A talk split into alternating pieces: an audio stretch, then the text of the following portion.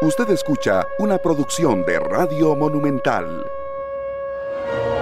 Muy buenos días, muy buenos días. Buenos días, Costa Rica. Seguimos preocupados por el COVID, pero el bombazo que nos dieron con esa lista de impuestos, que es lo que se pretendía, digo pretendía, ir a discutir con el Fondo Monetario Internacional, no se asemeja ni mucho ¿Para qué? ¿Para qué? ¿Para qué? Si no vamos a tener plata, si va a ser un país arruinado con esos impuestos. Y tenemos algunos retos. También hemos aclarado cosas importantes, que el Fondo Monetario Internacional no impone a los países políticas ni programas. Eso no es así. Así que fuera, no oigamos eso. Otra cosa que hemos aprendido es que los costarricenses a veces nos hablan como que si fuéramos eh, eh, un poquito faltos de inteligencia. Y no solo no somos faltos de inteligencia, sino que la inmensa mayoría de este país tiene elementos importantes intelectuales y de formación básica para entender lo que está pasando. Y resulta que en estos días hemos traído eh, personas que no habían venido al programa o que no habían vuelto al programa y hemos, los hemos escuchado. Ellos han hecho el esfuerzo por hablarle con respeto al costarricense. No por creer que el costarricense no entiende, porque si partimos de eso, Costa Rica estamos muertos. Nos meten esos impuestos y nos meten siete más, diciendo que no entendemos. Y hemos tenido un pueblo que entendió desde antes que más bien algunos de los de los eh, de las personas invitadas al programa lo que hicieron fue sellar las preocupaciones que había sobre el tema inicialmente de la transferencia y luego del tema del impuesto a los bienes inmuebles. ¿Por qué digo esto? Porque es así, es así.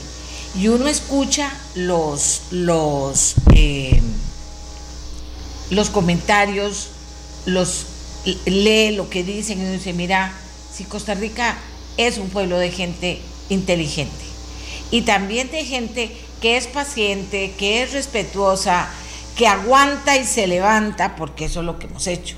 Aguanta y me levanto. Eso es lo que hemos hecho aquí.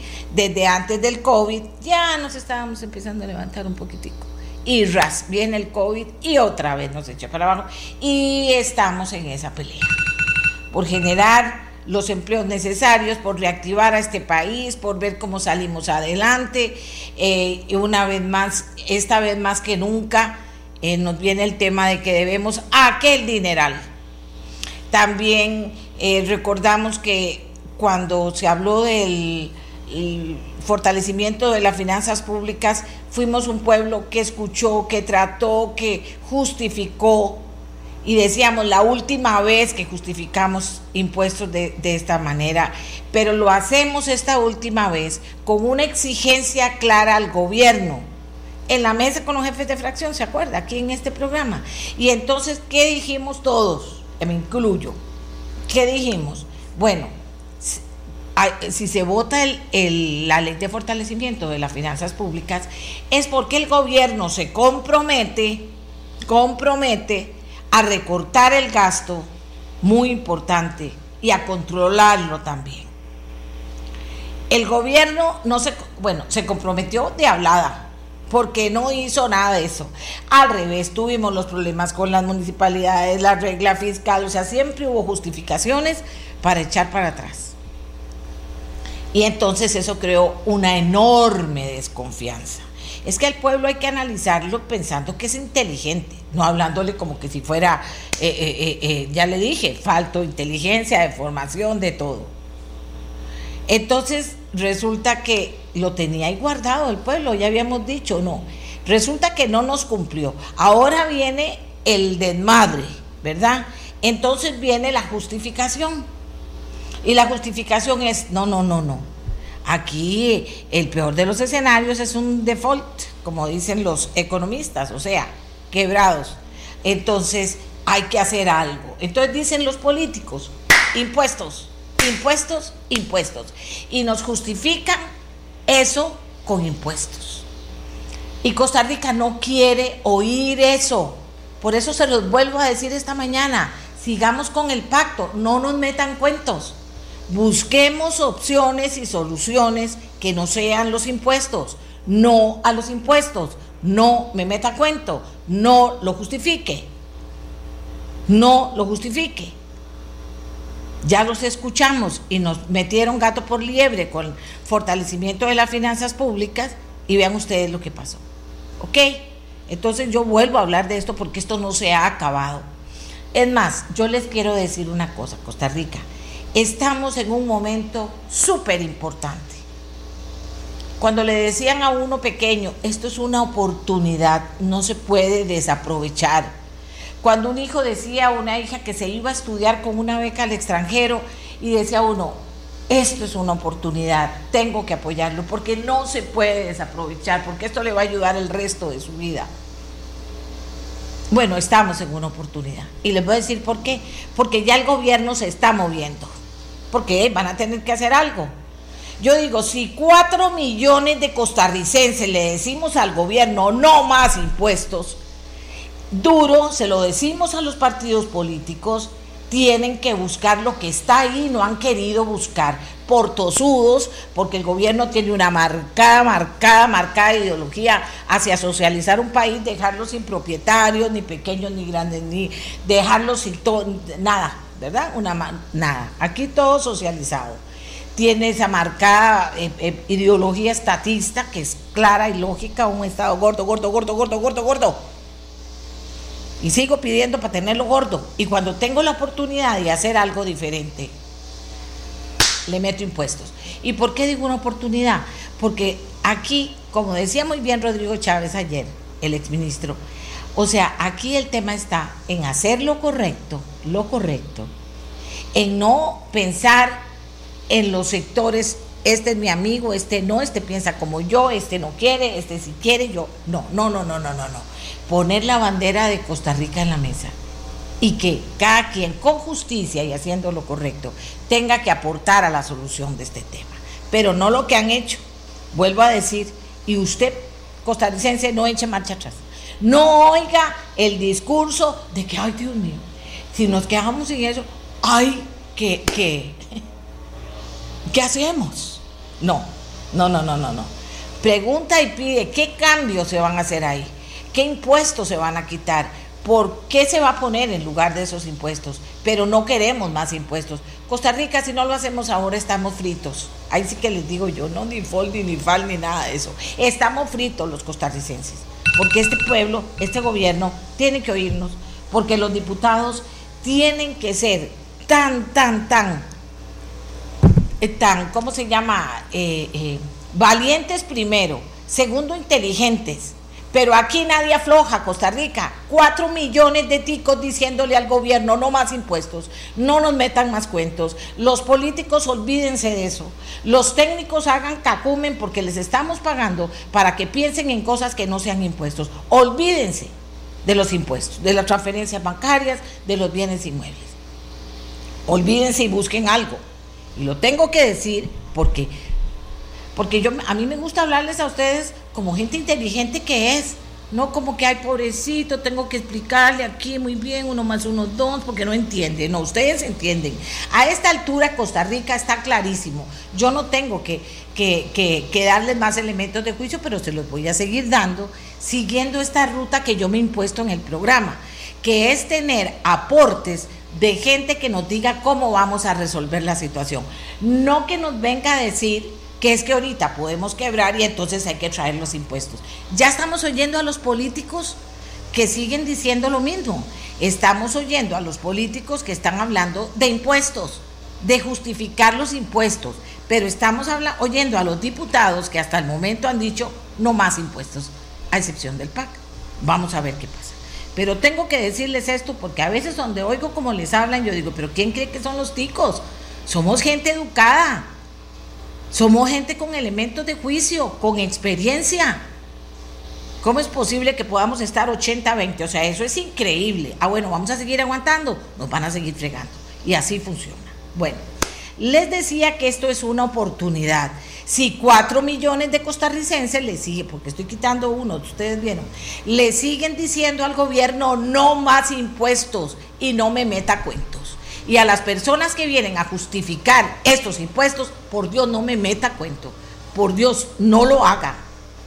Dígame qué solución se le ocurre a usted señor político o señora política, ¿qué solución se le ocurre que no sea clavarnos impuestos? Y lo oigo. Si me va a decir otra cosa, olvídese porque yo no voy a oír eso. Así es. Entonces les decía que es una oportunidad. Se supone que en una primera reacción se señalaba, porque aquí lo dijo Elian Villegas el viernes, se señalaba que se iba a que estaban dispuestos a revisar, a oír, a ser inclusivos con las propuestas. Bueno, finalmente se dice, porque cuando usted habla y no hace, es como si nada, que se podrían eh, revisar el impuesto a las transferencias, el impuesto a los bienes inmuebles, y ahí hay otra trampa, Costa Rica, que no bajen de, de punto 3 a punto dos y medio, ¿verdad? O a punto 2.8, o a punto nada, ese impuesto no puede ir que el, tema de bienes inmuebles también, que no lo, o sea, que no lo toquen de forma tal que sea un chiste, como ya pasó con, eh, eh, la ley de fortalecimiento de las finanzas públicas. Se está hablando de salario global para los actuales, actuales servidores públicos, de eso vamos a hablar hoy en el programa. Se está hablando de enviar un proyecto ya eh, para eliminar los órganos de desconcentración más, máxima, que son 51, de fusionar ministerios y eliminar instituciones como el CNP, el INBU, HAPDEO, etc. Se está hablando ya de una necesidad de un proyecto de, ley orgánica del Poder Ejecutivo para que permita la fusión, fusión, fusión de todas estas cosas. Eh, por decreto ejecutivo. O sea, se está moviendo la cosa Costa Rica. Es cuestión de que usted aguante Costa Rica, de que soporte Costa Rica, de que usted le diga no al gobierno y el gobierno oiga millones diciendo no. Y van a tener que cambiar porque sí hay cosas que se pueden hacer. Eso es lo que necesito decirles. Es ahí donde tiene que estar nuestra fe. Hay cosas que se pueden hacer que el gobierno no ha tocado. Hay, intereses todavía. El tema de las exoneraciones, ni te cuento mento, el tema de las exoneraciones, ni te cuento. O sea, todo eso está ahí, la reducción de alquileres del Estado, unas cosas las tiene puestas, que uno no les cree mucho al final, pero las queremos con compromisos totales, de cosas que no sean impuestos. Costa Rica no puede, no podemos pero depende de Costa Rica, ahora sí. Nosotros, yo no le pido a nadie que se vaya a la calle, no creo en eso, porque eso es parte de las estrategias de este gobierno. Váyase a la calle y le digo que sí, alguito. No, no se vaya a la calle, trabaje duro para salir adelante, pero dígale al gobierno, y cuando tenga una discusión en redes sociales, convenza a las personas de por qué usted está en contra de los impuestos y no deje que le digan que es que usted no entiende. Y no deje que le digan a qué pobrecito usted no entiende. Tengo que explicarle bien porque usted no entiende. No le digan eso porque usted entendió muy bien. Y la prueba está en cómo está de preocupados. Y entonces actuemos diciéndole al gobierno, no ve a ver qué hace, ve a ver qué cosas, qué, qué cosas. A los diputados, no más préstamos no más préstamos que no sean, ¿verdad? Para reducir la carga de la deuda, que no sea para eso, no más préstamos, excepto Hacienda Digital. Porque nos han dicho miles de veces también, todo el mundo habla de ilusión y de evasión, pero no dice qué va a hacer. Y resulta que hay una herramienta que dicen que está fallando, faltando, que es Hacienda Digital. Bueno, eso se aprueba, pero lo demás no. Lo demás no, Costa Rica, porque no se puede. Ahí tengo, por ejemplo, casos, casos, a ver, aquí tengo algo importante. Ahí tengo casos eh, de, que dice uno, ¿cómo es posible, Dios mío, cómo es posible que estén pensando ahorita en cosas que es para generar más, para que Hacienda pague más, para que el Estado tenga gastos más? O sea, ¿cómo es posible? Los diputados tienen que decir, no, no me lo traiga, no me lo traiga. Y si no, esto no funciona. Aquí vamos a ver una opinión. Aquí lo tengo. Dice, oportunidad, dos puntos, traspasar las empresas del Estado a las OPC, operadoras de pensiones, una vez valoradas como empresas privadas. Eso serían unos 3 mil millones de USF. Y se baja el costo de la deuda en 2%, un 8% del Producto Interno Bruto. Hay ideas, claro, cada idea toca intereses. Bueno, pero aquí lo importante es que no nos hablen como si nosotros no entendiéramos, que no nos digan usted no sabe, que no, no porque, porque le voy a decir una cosa. Vean todos los economistas que hay en el gobierno, quiero saber cuántos. No saben, porque vea cómo tienen a este país a esta altura y no me agarren el COVID de excusa. No se trata del COVID, se trata de que verdad cada uno aporte algo. Y lo digo porque ustedes me dicen, doña Amelia, ¿qué hacemos, doña Amelia? Yo, yo no soy economista, yo les digo lo que yo pienso, lo que yo creo, con ganas como yo hablo, con absoluta certeza. Costa Rica, esta, la otra semana cumplo 69 años, 45 de profesional, de, de, ser periodista. ¿Usted cree que a esta altura yo voy a tratar de ver cómo les miento o cómo les adorno algo? No puedo. Por ética y por, por, por por responsabilidad, yo no les puedo adornar nada, les tengo que llamar la atención sobre esos puntos porque así es como funciona. Ahora sí, les dije que hoy vamos a hablar de eso y vamos a tener a un economista que también nos va a hablar eh, de economía. Ahora estamos en un paso adelante, ¿verdad? Ya no vamos a repetir lo que ya hemos dicho, ya la gente entiende, porque yo parto de que la gente entiende por la reacción de la gente, ya no vamos a estar dándole vuelta a lo mismo, tenemos un reto y el reto es entonces, así las circunstancias, así las circunstancias, así este movimiento que parece que podría dar con cambios en esta propuesta, finalmente así los diputados que también podrían incidir y tienen que hacerlo en no apoyar más impuestos y buscar otras soluciones y hacerlo. Eh, eh, ¿Verdad? Estamos en eso. Estamos en eso, Costa Rica. Entonces, eh, ahora vamos a tratar de dar un paso adelante. Ya los economistas han oído a los economistas, ya han hablado, ya todo el mundo ha dicho, ya hemos hablado de que, pero no vamos a justificar los impuestos y eso es importante. Puede ser que lo quieran justificar cualquier persona, yo eso no me opongo, pero aquí lo que estamos es abriendo espacios para ver soluciones que no sean convencernos de esta barbaridad que nos tiraron encima con, este, con esta propuesta. No, señores, no puedo decirles eso, porque si yo les digo eso, estoy faltando a mi ética profesional, a mi responsabilidad profesional y de ser humano. Y yo no puedo decirles eso. Así que aprovechemos, pero que el gobierno oiga a esos cuatro millones de personas que se den cuenta que esto esta vez no es un cuento, que esta vez estamos al borde del precipicio y que esta vez no es un cuento. Y que Costa Rica, ese portalito que nos dijeron el otro día, lleno de pequeños propietarios en las montañas y en las calles, es un país de pequeños propietarios, de pequeños empresarios también, de, de pymes, de cooperativas pequeñas. Es un país de empresarios, de propietarios. Así que no le venga a tocar lo que le ha costado tanto hacer a este país. No se lo vengan a tocar ya en, en lo máximo que pueden hacer. No sean irresponsables. Hacemos una pausa y venimos con el economista de hoy. Cada día vamos a tener a un economista. Espero haber cumplido con ustedes, con comentarles cómo veo las cosas a esta hora de la mañana. Ya volvemos, Costa Rica. Por dicha, qué lindo es vivir en un pueblo inteligente y también de pequeños empresarios, de pequeños emprendedores, de pequeños agricultores, de pequeñas cooperativas. Ese es mi país y no lo vamos a matar.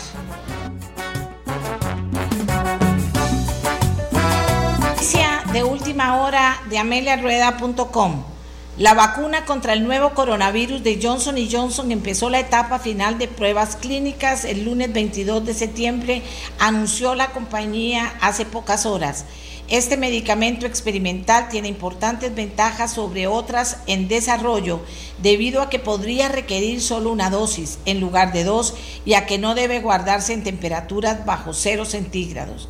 De acuerdo con el director científico de la farmacéutica, la compañía podrá determinar para finales de este año si la vacuna es efectiva y segura en los próximos días, dijo, la empresa publicará documentos con datos de las primeras fases de las pruebas clínicas llamada fase 3.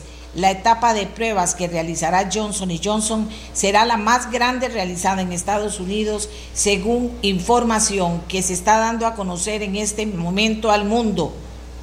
explica, eh, eh, porque proyecta incluir a 60 mil personas. Información en ameliarueda.com.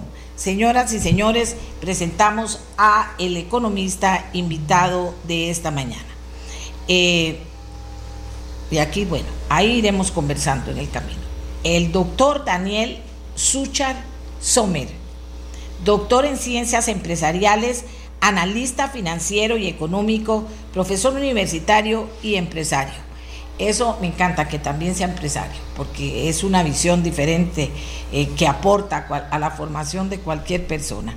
Don Daniel, lo saludo.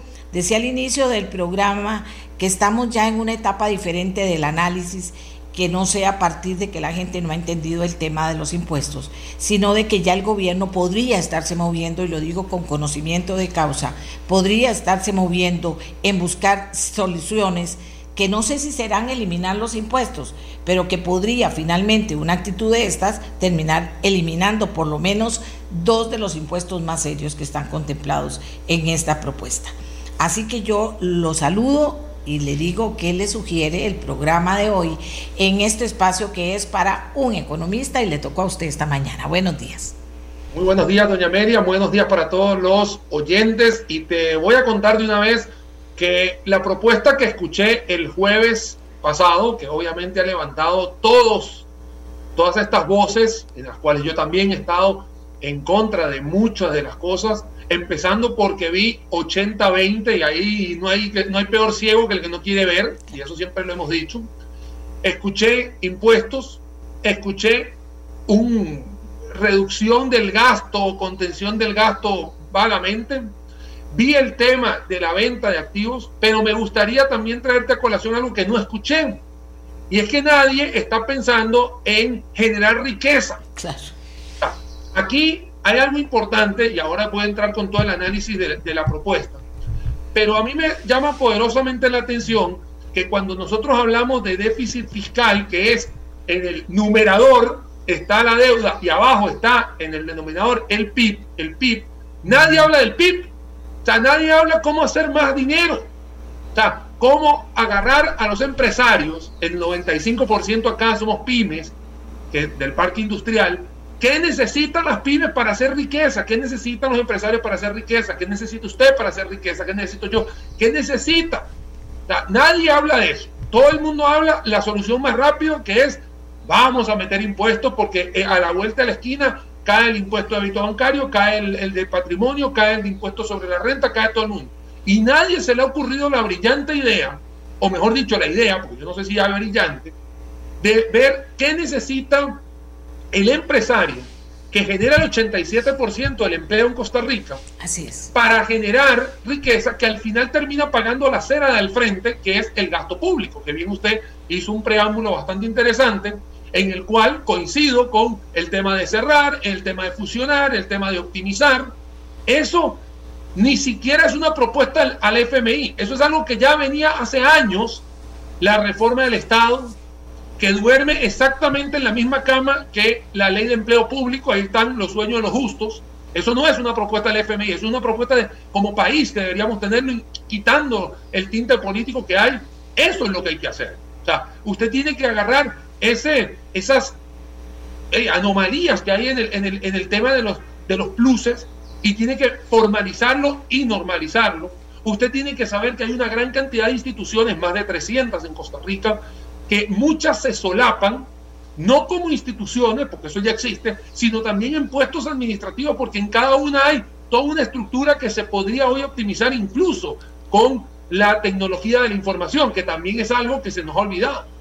Usted acaba de mencionar algo que tiene que ver con fortalecer Hacienda. Claro, si Hacienda hoy, cuando tiene que ir a buscar en la parte de evasión y ilusión, tiene una pistolita de agua yendo a la guerra hay que fortalecer Hacienda.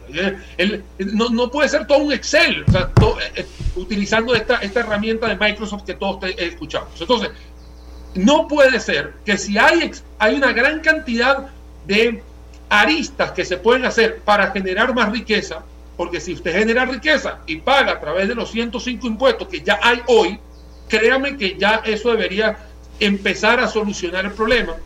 Si ya usted empieza a fusionar a optimizar y agarrar el Ministerio de Planificación, que para eso sirve, el Ministerio de Planificación no sirve para planificar economía, porque para eso está el, ministro, el, el Ministerio de Economía, que hoy brilla por su ausencia, que tiene que girar instrucciones en temas económicos, ahí es donde usted tiene que decir, ok, ahí es donde están las cosas.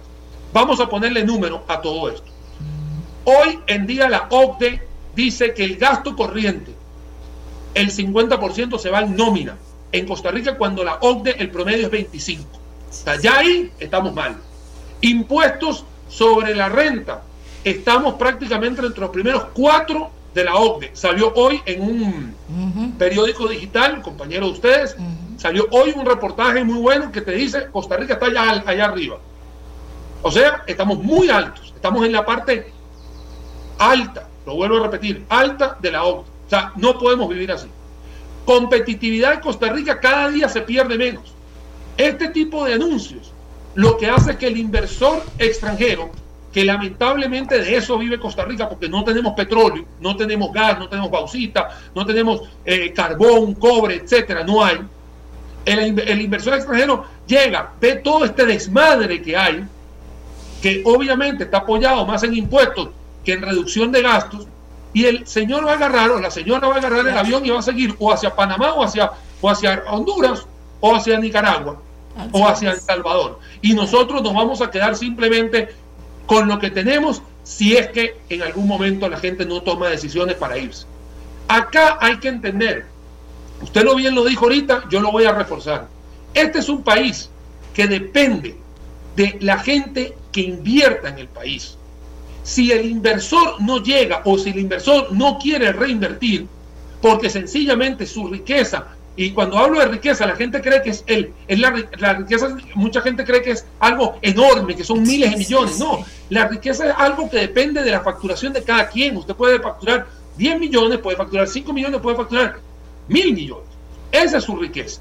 Pero si usted no genera, si usted no genera, lamentablemente no vamos a poder pagar nada de esto. Y eso es el problema.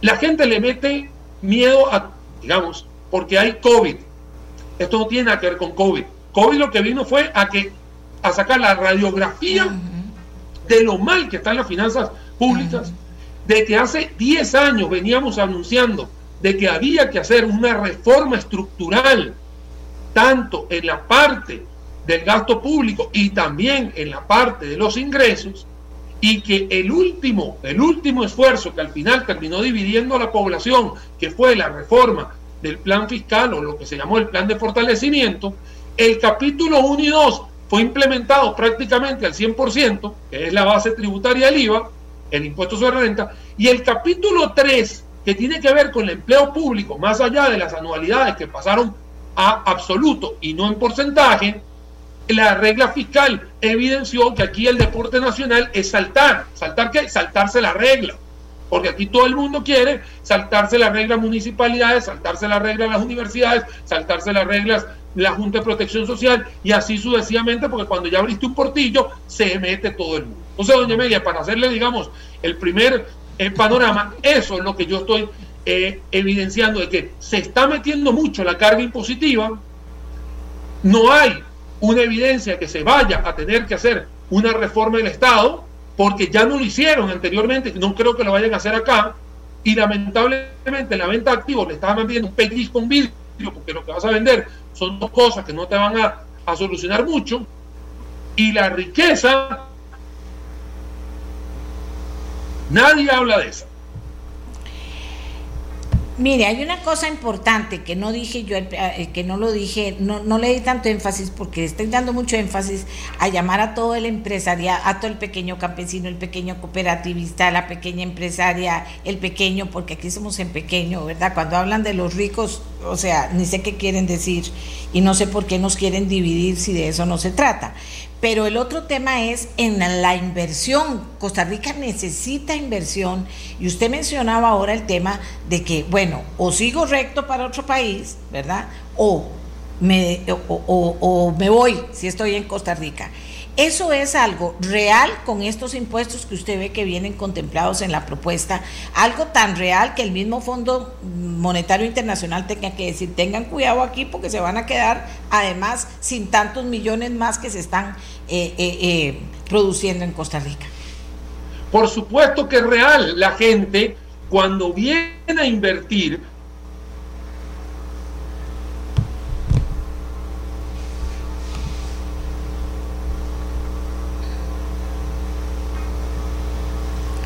Tenemos, tenemos problemas con, con el, con el, tenemos problemas, Miguel, con el, con la internet seguro, no de aquí, pero sí tenemos problemas. No sé si esto se puede resolver o darle inmediatamente el teléfono a él para que él pueda seguir por teléfono y nos quedamos con la imagen de él.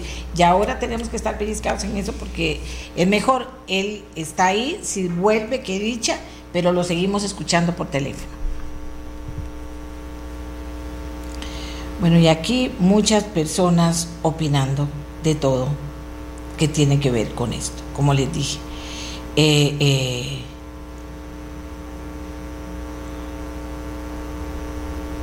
el oro el mismo gobierno se lo ha robado. Con esto del oro vamos a venir mañana, porque aquí hay cosas que no entiendo, no me gusta no entender para poderlas comentar con ustedes. Eh, sí, Estamos en una etapa adelante. Ya todos sabemos que en su enorme, inmensa y gran mayoría estamos los costarricenses en contra de los impuestos en esta propuesta. Estamos claros en eso, clarísimos. Entonces ahora vamos a ver qué va a hacer el gobierno, porque también el gobierno, si, si se lo decimos cuatro millones y no aflojamos, señores, y no aflojamos, y no aflojamos, se lo decimos al gobierno tiene que buscar estas otras soluciones. O sea, aquí el tema es no caer en la trampa que nos diga, ay, es que usted no entiende, usted no entiende, pobrecita, usted no entiende. ¿Qué dicha que estoy yo para hacerle entender? No, no, no, no, no. Yo entiendo el 80-20 y ya eso es más que suficiente. Y eso no puede ser. Entonces, eh, eh, ya estamos fuera de eso, estamos en otra etapa, en otra etapa, ¿verdad? Costa Rica, eso es muy importante que lo tengamos claro. Estamos en la, en la etapa de de decirle al gobierno somos cuatro millones mínimo, pero además, ¿qué está haciendo usted? Y no solo al gobierno, decírselo a los políticos, decírselo a los diputados. Pero yo les tengo una sorpresa aquí con los diputados, tengo casi a todos los jefes de fracción, eh, eh, pero decírselo a los diputados, decirle a los políticos, a cualquiera que se le ocurra venir a convencernos de que, porque no estamos en contra de que el Fondo Monetario Internacional preste la plata, aclaremos. Ya sabemos, con eso comencé el programa hoy, que el Fondo Monetario Internacional no le impone a los países políticas ni programas. O sea, descartado. Ya no oiga eso. El político que le diga eso, diga que usted ni sabe de lo que está hablando, porque no lo hace el fondo. Entonces quedamos desnudos en la realidad. Y la realidad es finalmente qué van a hacer. Nada más me avisa Miguel, a ver. Ya está listo de nuevo. Estábamos con el tema de las inversiones con el señor Daniel Suchar Sommer. Don Daniel, adelante. Estas son las cosas del nuevo normal, como siempre digo yo, ¿no? El nuevo normal. Entonces, eh, en el tema de las inversiones, yo siempre le he comentado a la gente que cuando uno, cuando uno invierte, y empieza a darse cuenta que hay una gran cantidad de obstáculos que se llama la parte impositiva, que, sea, que sean cargas muy fuertes y de repente el fruto que uno quisiera tener y lo puede conseguir mejor en otra latitud, la gente se va. A mí, digamos, que tuve la experiencia de vivir en Venezuela cuando empezó este problema socialista, cuando le ponían todos los obstáculos a todos los empresarios, la gente decía, no, eso no va a pasar, no, eso no va a pasar, eso no va a pasar. Y terminó pasando, terminó siendo una fuga de capitales importantes, la gente empezó a pasar sus empresas pequeñas, medianas o grandes a Colombia, pasaron a Panamá y etcétera, etcétera. Entonces, ya después del cuento de Venezuela, ya todo el mundo se lo conoce. Acá no es llegar a ser Venezuela o Argentina, es un tema de que es un país muy lindo, muy bonito, en el cual hay una gran cantidad de personas que le están dando al gobierno las soluciones, porque en esos países a veces no se dan las soluciones o no las quieren escuchar. Aquí pareciera que solamente no las quieren escuchar, pero soluciones sí hay. Lamentablemente hay que tomar decisiones y eso es lo que menos ha habido en los últimos meses y años también. Entonces, la recomendación que yo le puedo dar al gobierno en estos momentos es que después de escuchar lo que sucedió de jueves hasta domingo, donde hubo un clamor popular y como digo yo, nunca había visto un país tan unido en algo después de ver un partido de la selección de fútbol como esto del tema que está sucediendo con la propuesta del Fondo Monetario, es algo que el gobierno va a tener que hacer una revisión exhaustiva de lo que está haciendo, hacer una versión 2.0 al Fondo Monetario, que como bien lo estaba diciendo usted, y yo se lo voy a, a, a confirmar, el fondo no pone ningún tipo, no impone nada. El fondo lo que hace es, necesito que me des un plan para que me asegures que la plata que te voy a prestar, que son 1.750 millones de dólares, me los vayas a regresar en los próximos 10 años, que es la condición extendida que se llama el FFF, que estamos hoy en, en, digamos, en conversación. Eso es lo que quiere el fondo. El fondo también te dice, en el menú de opciones está todo esto, te lo facilito. Y dentro de ese menú ya es cuestión de que usted como país tiene que ver cómo hace. Pero dentro de ese menú sí está la parte del control del gasto, sí está la parte del recorte de, eh, digamos, de ese aparato estatal que cada día se hace más gordito, que lamentablemente en los últimos seis años ha engordado muchísimo, es lo único que ha engordado, creo yo, en todo, el, en todo el sector, digamos, costarricense. Entonces, ahí es donde tenemos que entender de que esto es un tema para solucionar Muchas veces, doña Amelia, la gente cree que cuando uno dice recortar el gasto, uno está en contra del funcionario. Y aquí nadie está en contra de ningún funcionario. aquí estamos para solucionar un problema de que desde el bolsillo de todos nosotros tenemos que pagar algo que si fuese mucho más pequeño o más chico, eso que sacas del bolsillo sería menor. Así de sencillo. Y mucha gente tiende a politizar todo esto y en realidad es una solución que es sencillamente plan país y no debería ser algo politizable, doña Amelia. No debería ser, claro que no debería ser. Eh, eh, posibilidades, consejos, cómo hacer, cómo cambiar la historia. Yo decía con conocimiento de causa que por lo menos está dando un movimiento, porque la preocupación es grande, porque Costa Rica está unido, como bien dice usted. Por eso digo, no nos desunamos cuatro millones para que el gobierno siga viendo, a, buscando soluciones. Hay un movimiento, un movimiento que no puede ser meternos gato por liebre otra vez, porque ya es un pueblo que entiende sobre estas cosas. Ahora, ¿es fácil o difícil poder montar en los tiempos que tenemos, porque como se deja todo al final, poder montar en los tiempos que tenemos esa nueva propuesta? ¿Cómo lo ves de su perspectiva? Vea, yo le voy a contar algo, doña Amelia, que me sucedió en dos empresas transnacionales que tuve la oportunidad de trabajar y sí se puede. En dos empresas transnacionales que tuve la oportunidad, me llegaron un lunes casualmente a todos los que estábamos en el departamento y nos dijeron, tienen cinco días para recortar esto en un, una cifra. Me acuerdo que en esta primera empresa fue menos cinco y en la segunda empresa fue menos ocho. Y yo tuve que hacer, al igual que mis compañeros, en cinco días ver qué hacía. Y sí se sacó la tarea.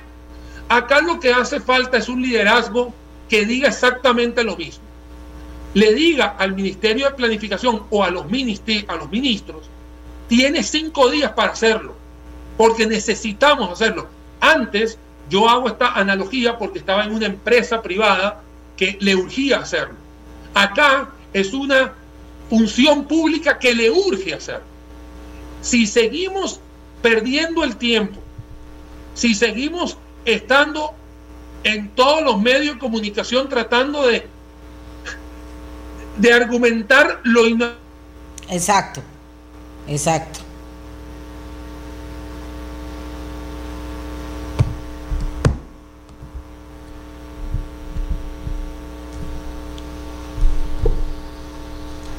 Miguel, vamos.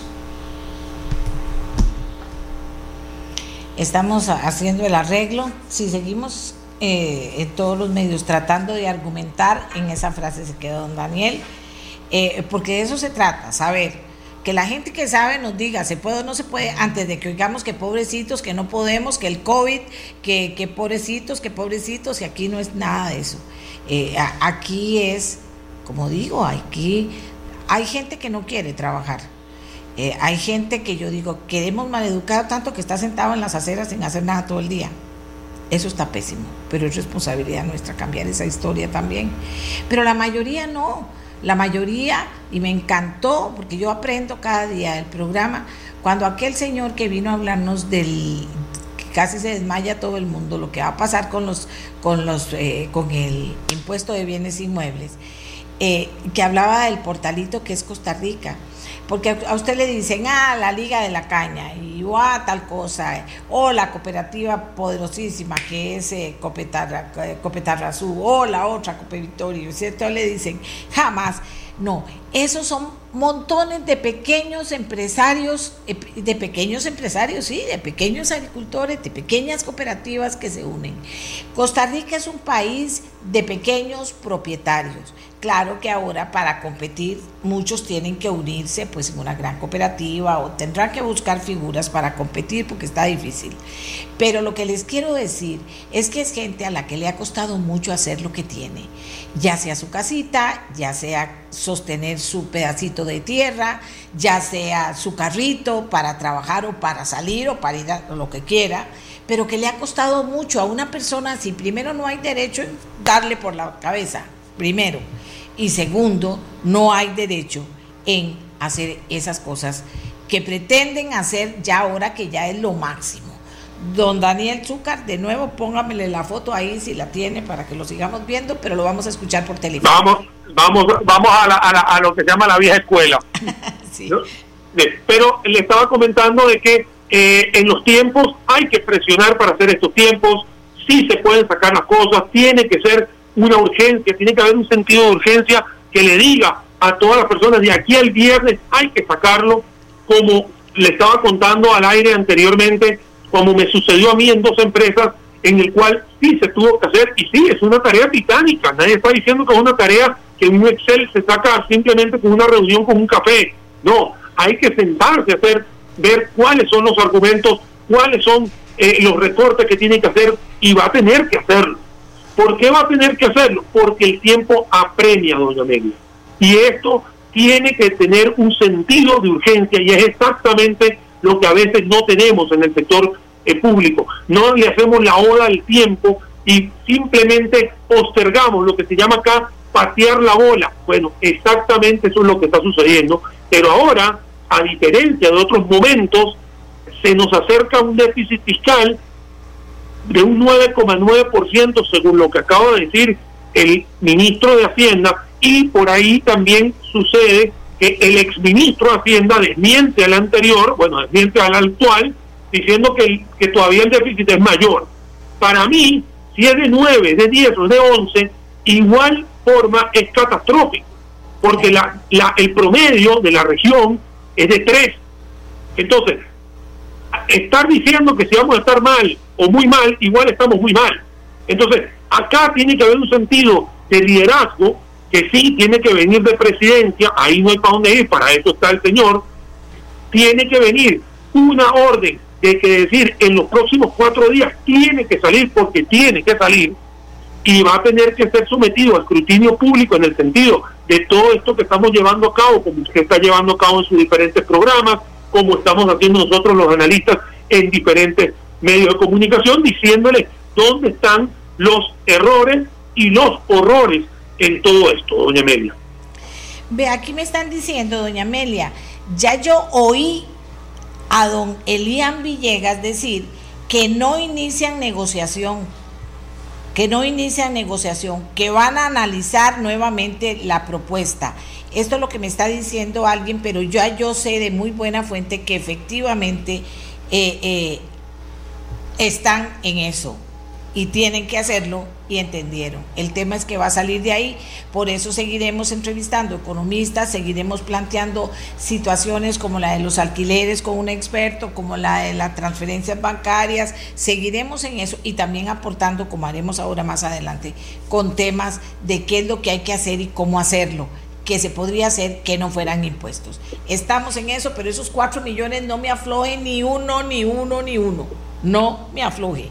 Porque si usted se afloja, cualquier político ve que se está aflojando la cosa, hasta ahí llegamos, hasta ahí llegamos, ¿verdad? Y eso, y eso es importante.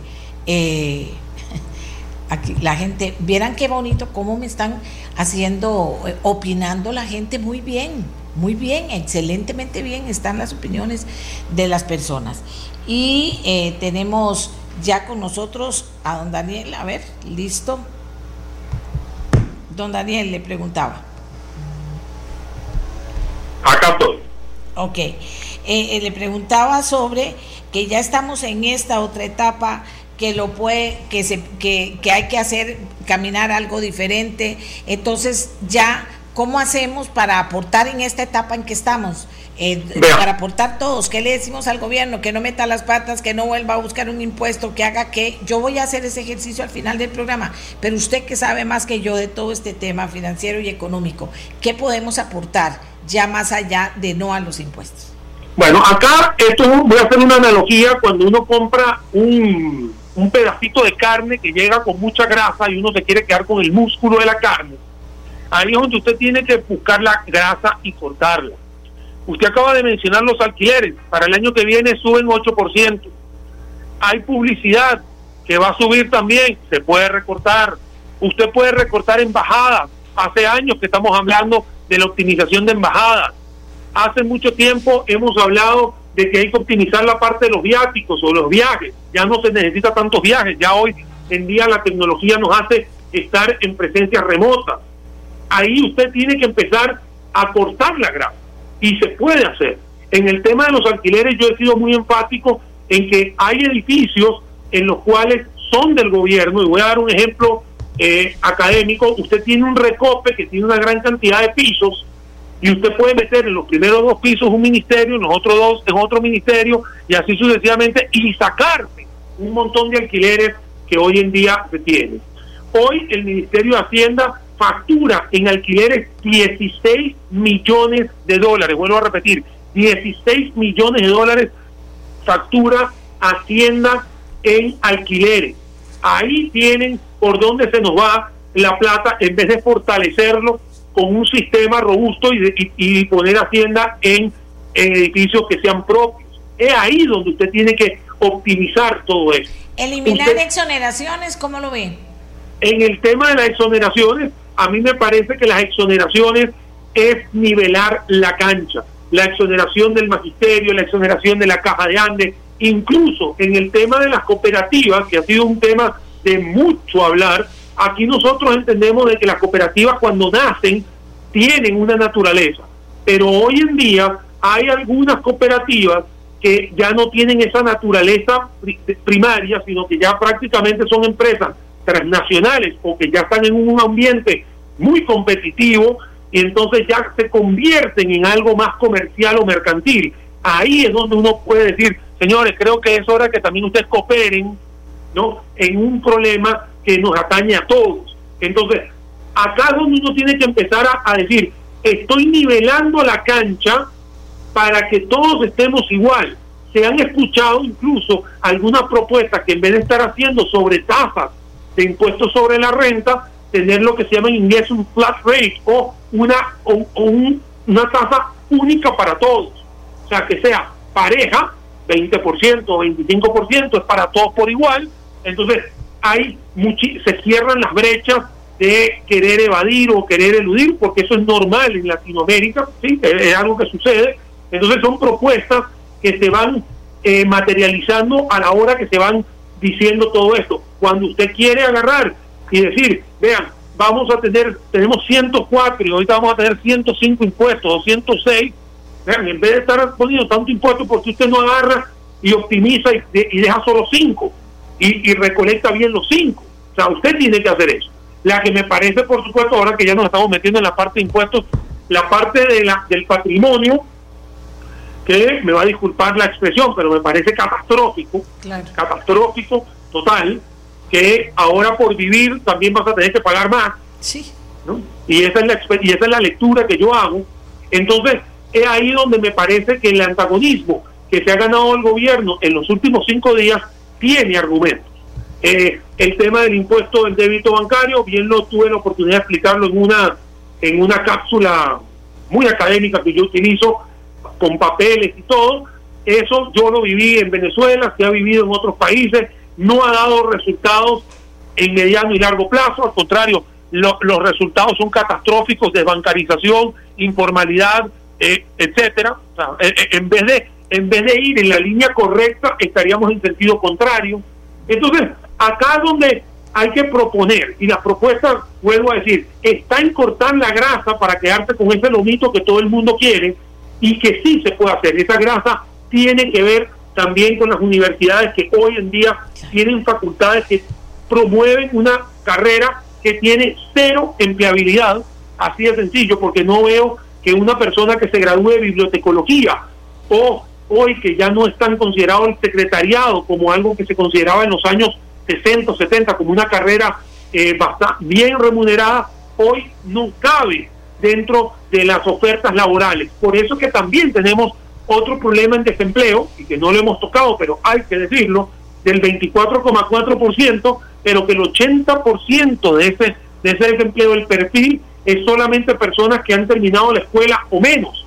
Entonces, ¿qué hemos hecho para incentivar la, la, la inversión en infraestructura, que es la inversión que genera más empleos directos e indirectos y que casualmente ese perfil de desempleado coincide con el empleado que se necesita en la parte de las inversiones. Pero claro, como tenemos que pagar el 50% de nuestro gasto corriente, según la OCDE, es en salarios, entonces no te queda plata para hacer inversiones que te generen riqueza, que fue lo primero que habíamos hablado al principio de la entrevista, entonces perdemos el foco de generar riqueza, de generar Producto Interno Bruto, y lamentablemente no tenemos otras salidas que lo que primero se le ocurrió al gobierno fue armar más impuestos, doña Amelia. Ahora, dígame una cosa, eh, ¿por qué hay situaciones que son estructurales que tiene que tocarlas esta vez? No sé qué va a hacer, pero tiene que tocarlas y quitar impuestos y tocar situaciones estructurales. Hay otras que dicen, eh, bueno, eh, no, no es tanta plata, pero sumando una con otra, con otra, con otra, resulta que termina siendo otra millonada. Asesorías. Vea, aquí, bueno, usted sabe, si usted no solo es mediotico de mamática, tiene muchísimos años de vivir aquí y sabe el bendito cuento de que tengo un staff de pura gente pagándole super salarios porque están super calificados, pero si llego necesito otro staff de asesores independientes que me apoye y que paga y que se le paga por afuera y se le pagan hasta salarios más altos que esto, lo que están adentro.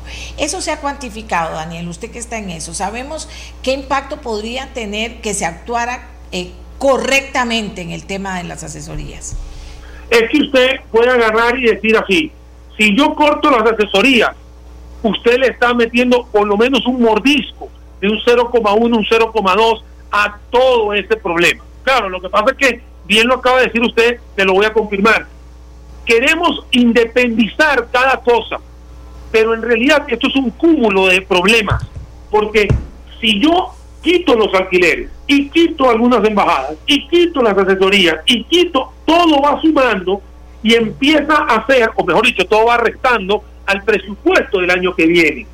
Aquí voy a, voy a hacerme énfasis en algo que me sucedió la semana pasada. Yo dije, quiten la publicidad. O sea, yo creo que el gobierno hoy, primero, todos estamos digitalizados, hay una gran cantidad o mayor impacto se da a través de redes sociales que no cuestan tanto como la publicidad eh, tradicional de vallas, eh, periódicos, etcétera, usted puede optimizar todo eso, pero que tenga una un crecimiento abismal para el año que viene de publicidad no tiene ningún tipo de sentido. Entonces usted recorte ahí, recorte, y la gente se me vino y me dicen, es que Daniel, es que de ahí dependemos otros. Yo, ya va, o sea, estamos en un sistema competitivo, no puede ser que solo dependas del Estado, o sea, vas a tener que buscarte tus clientes, buscar otra salida, transformarte, porque ¿qué es lo que sucede, doña Amelia? Nosotros estamos en Latinoamérica acostumbrados a la zona de confort y si a la gente se le mueve el piso y, y, y detecta que se le va a caer el confort, es que empiezan los gritos. Y eso es lo que está sucediendo. cuando nosotros hemos planteado una propuesta que no es solo vender los activos, porque usted puede venderlos al, al 100%, pero si usted abre la participación accionaria, que es otra opción que se hace, vamos a decir un ejemplo, abrir Recope como, en, como la petrolera colombiana tiene abiertas sus acciones, usted agarra y dice, le abro el 45% de mi capital accionario, entran inversionistas, pero claro, como el inversionista se va a sentar en una junta directiva, va a exigir una gran cantidad de resultados. Entonces, el sector público dice, no, no, ya va, porque si me exigen resultados, ya la cosa se pone más, me sacan de la zona de confort. Entonces, esto que le estoy comentando, doña Amelia, es un sentir que sucede en Latinoamérica y hoy Costa Rica lo externa cuando vemos que si alguien propone, vamos a funcionar, vamos a cerrar, vamos a optimizar, la gente se preocupa porque sabe que va a tener que salir de la zona de confort o que posiblemente vaya a tener que sentir esa competitividad que en muchos casos el sector privado lo vive todos los días. Pero hay gente que no lo ve así, hay gente que como que le cae el maná del cielo y no importa si el maná eh, cae de lado, de frente o vertical, entonces ahí, con tal de que le caiga, va a ser prácticamente eh, se va a empeñar a que eso no va a ser la, la respuesta. Y lamentablemente eso es lo que pagamos todos, o sea, todos nosotros, cada uno de los que nos está escuchando, los cuatro millones de costarricenses, más el millón, digámoslo así, de que, hemos, que somos extranjeros o que estamos acá conviviendo en Costa Rica, al final todos pagamos impuestos y pagamos qué? Pagamos una acera que hoy está más gorda cada día más, nos dice una empleada pública, nos diezman las instituciones públicas para que tengamos que contratar consultorías que resultan más caras que si lo hicieran los funcionarios de planta y no se genera experiencia en los funcionarios. Las consultorías las obtienen los amigos de los políticos de turno. Y, digo, dentro de todos los números que me han dado, habrá un número que sea creíble, que, sea respetable, que, también genere confianza en la gente del tema de qué pasa con las asesorías. Eh, porque habría que poner el otro número, cuánto gastamos en pagarle a profesionales de alto nivel que no los ocupan como asesores. Vea lo que pasó con el tema del oro. Hay una señora geóloga con muchísima experiencia, ella no me lo está diciendo, pero yo lo voy a decir, que es la directora de geología. Cuando deciden ir a, explotar ahí con dinamita en las instalaciones a donde estaba el oro, en Crucitas, toma la decisión y ni siquiera la llamaron, no le preguntaron, como sabían que ella estaba en contra, ni llamaron, ni le preguntaron, ni nada. Y dice uno, ¿cómo es eso? Bueno, eso lo digo como anecdótico, ¿verdad? Pero a la hora de la hora tendremos números, Daniel. Será importante hacer esos números porque esa reconversión estatal habría que hacerla urgente.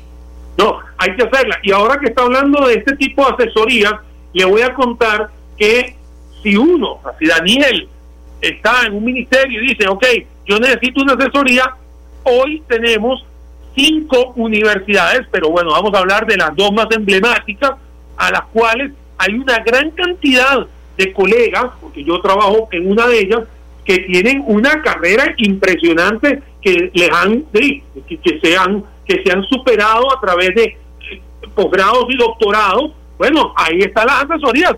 ¿Por qué no, por qué no, por no tocan las universidades? O sea, ¿por qué no agarran y dicen, bueno, acá están todos los, los especialistas que ya se les ha pagado a través del salario, eh, perdón, del, del sistema público, no hay que estar pagando asesoría. Para eso nosotros eh, les, estuvimos dando este tipo de capacitaciones hacia, a, lo largo de muchísimos años. Y esto, vuelvo a, a, en esto. Hay muchísima gente, colegas, que tienen maestrías y doctorados, que están especializados en los temas, pagados por, por, por, los impuestos de la función pública.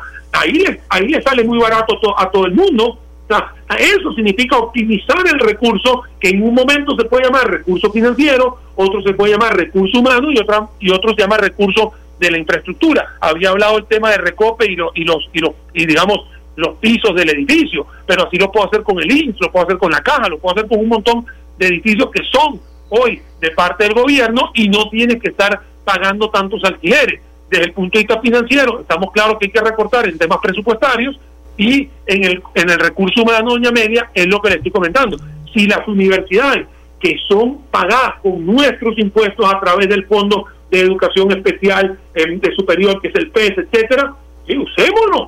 O sea, usemos esos recursos que existen para sacarle el provecho. Pero y si no lo queremos hacer y seguimos pagando asesoría, y lamentablemente va, la ecuación nos da déficit fiscal tan alto como tenemos.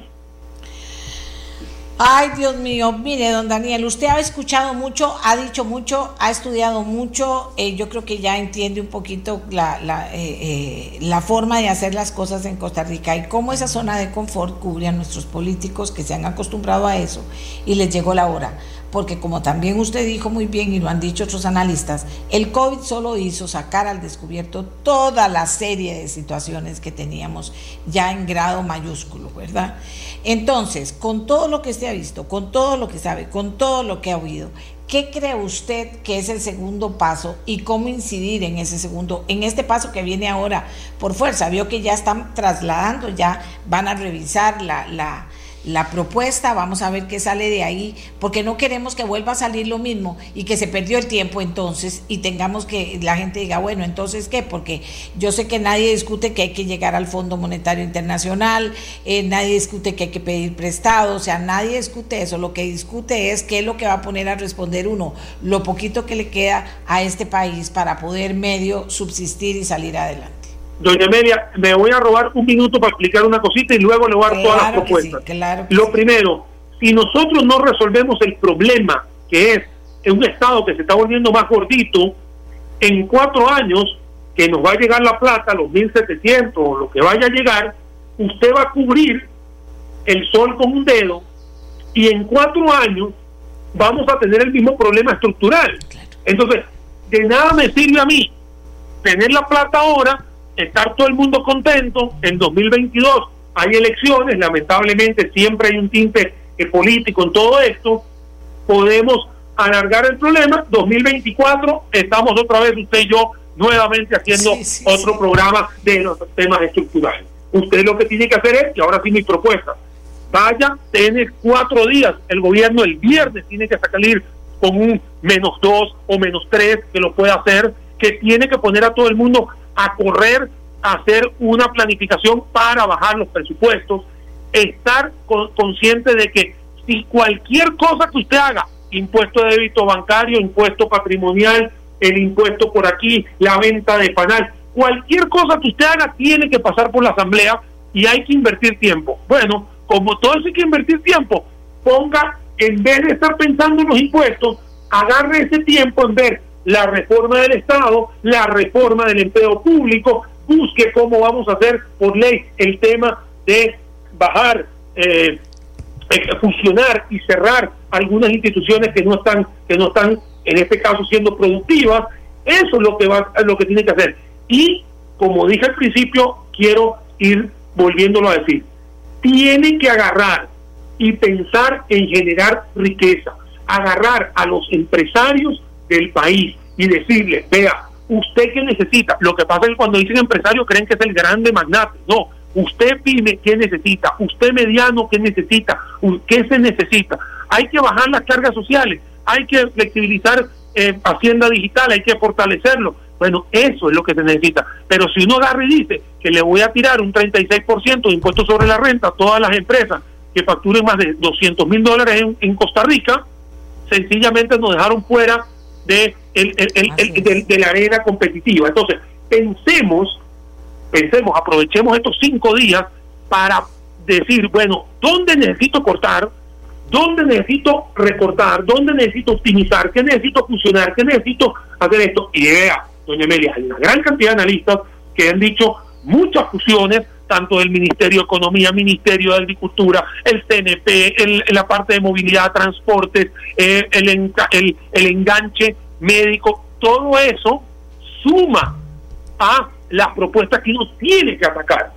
Lo que pasa es que pareciera que no hay voluntad política, pareciera que se están tentando en la galleta, que es una expresión muy típica de ser muy tercos y no dar su brazo a torcer. Entonces, es ahí donde no vamos a poder llegar a ningún punto en común o punto intermedio, puesto que vamos a tener una población que ya hoy en día está muy molesta, y aquí me incluyo también, usted ya lo externó al principio, entonces acá va a ser bastante difícil de que la Asamblea Legislativa le vaya a aprobar estas implementaciones, cuando en realidad lo que están pidiendo es que el S20 del 80-20, S20 se convierta en 80 y si hay que poner la parte de impuestos, bueno, será que se, que, se vaya a evaluar nuevamente la parte impositiva. Eso es lo que tiene que hacer el gobierno y todos los ministerios en los próximos cinco días, no en los próximos cinco meses, próximos cinco días y ojalá el viernes en la tarde nos digan, aquí está la versión 2.0 porque lo trabajamos, escuchamos y aquí viene la segunda parte. Eso es lo que yo desearía tener al final de esta semana, doña Amelia. Aquí nos dicen, los grandes también necesitan todos los impuestos, burocracias, etcétera, le quitan competitividad a las grandes empresas. Y eso también es cierto. Pero, don Daniel, vamos a ver, usted dice eso. Eh, usted ha estado en, empresa privada, yo solo he estado en empresa privada también toda mi santa vida, nunca, nunca he estado en el gobierno, pero solo una práctica al puro principio de mi carrera. Eh, pero hay una cosa eh, importante.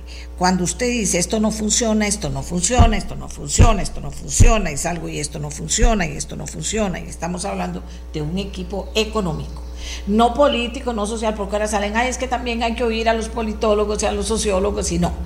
Estamos en una situación que se ocupan los mejores. Esto es lo que tenemos. Pero usted, si estuviera al frente, ¿verdad? ¿Qué diría? Hay que revisar esto tomaría en este momento una decisión de decir, tengo que quitar a tal, a tal, y tengo que llamar a tal y tal, y tengo que, o sea, ¿tomaría usted esa decisión?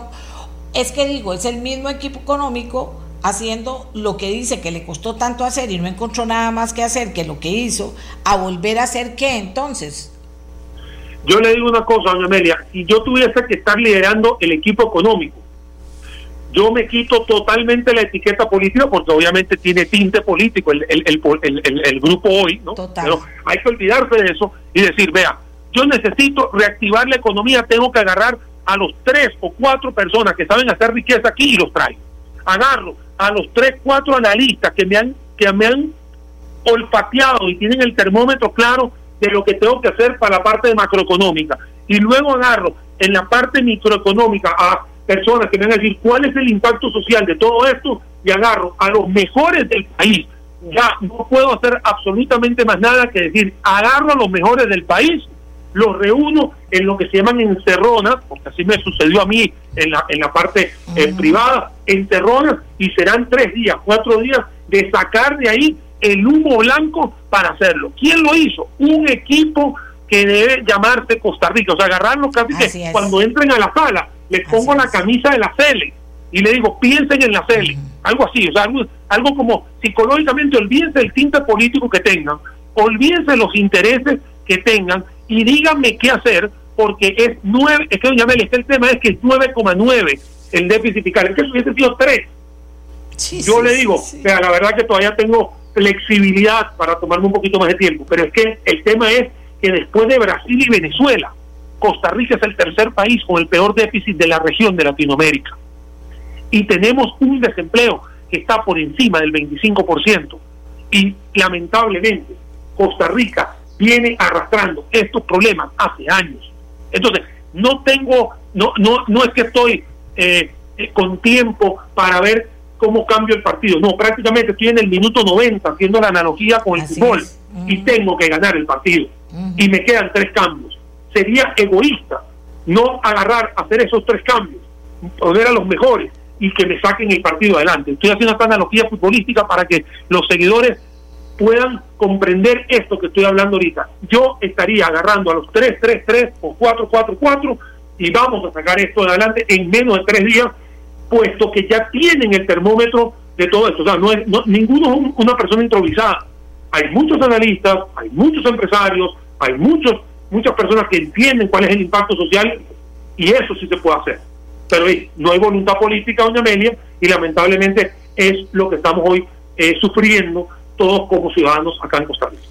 Ok, muchísimas gracias a Daniel por su participación en el programa. Señores, a esta altura yo voy a decirle lo mismo.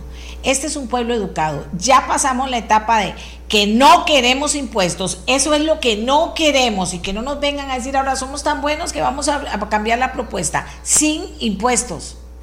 A ver, haga ese ejercicio. Y si lo hacen, háganlo bien.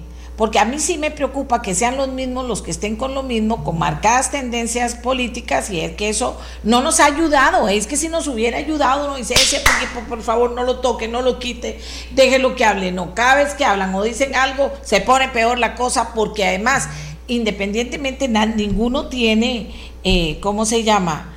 Eh, ninguno tiene la, la, la mm, el poder para decir vamos a hacer esto y lo vamos a hacer mañana y lo vamos a hacer. Eso no pasa. Ya a esta hora ya lo sabemos. ¿Qué pasaría la administración si el presidente toma la decisión de quitar a todos? Dice, hay suficientes jefaturas en todos los ministerios para que todo siga operando. A todos los ministros, dice, no se ponga exagerado. Eh, no se ponga exagerado. Eh, vamos a ver. Hagamos la pausa, Costa Rica, porque tenemos soluciones que se están generando, concretas, para que usted las conozca, para que las defienda, para que las obligue a hacer, cosas que inclusive son estructurales. Vamos a hacer una pausa, pero aquí lo importante, que no lo convenzan de que haya impuestos. Si lo convencen, estamos perdidos. Recuerden que los políticos eso hacen, convencerlo a uno de que Ay, no se preocupe, nosotros hacemos esto y esto. Y esta propuesta, inclusive en cuestión de control, de recorte, etcétera, está basado en supuestos, en supuestos. Nada es una realidad. Y veamos a ver qué dicen los diputados, que me parece importante. Hagamos una pausa ya venimos, pero venimos con soluciones, con soluciones que podría estar viendo de emergencia al gobierno para introducir en esos cambios, quitar impuestos y meter otras soluciones de control y recorte del gasto público. ¿De acuerdo?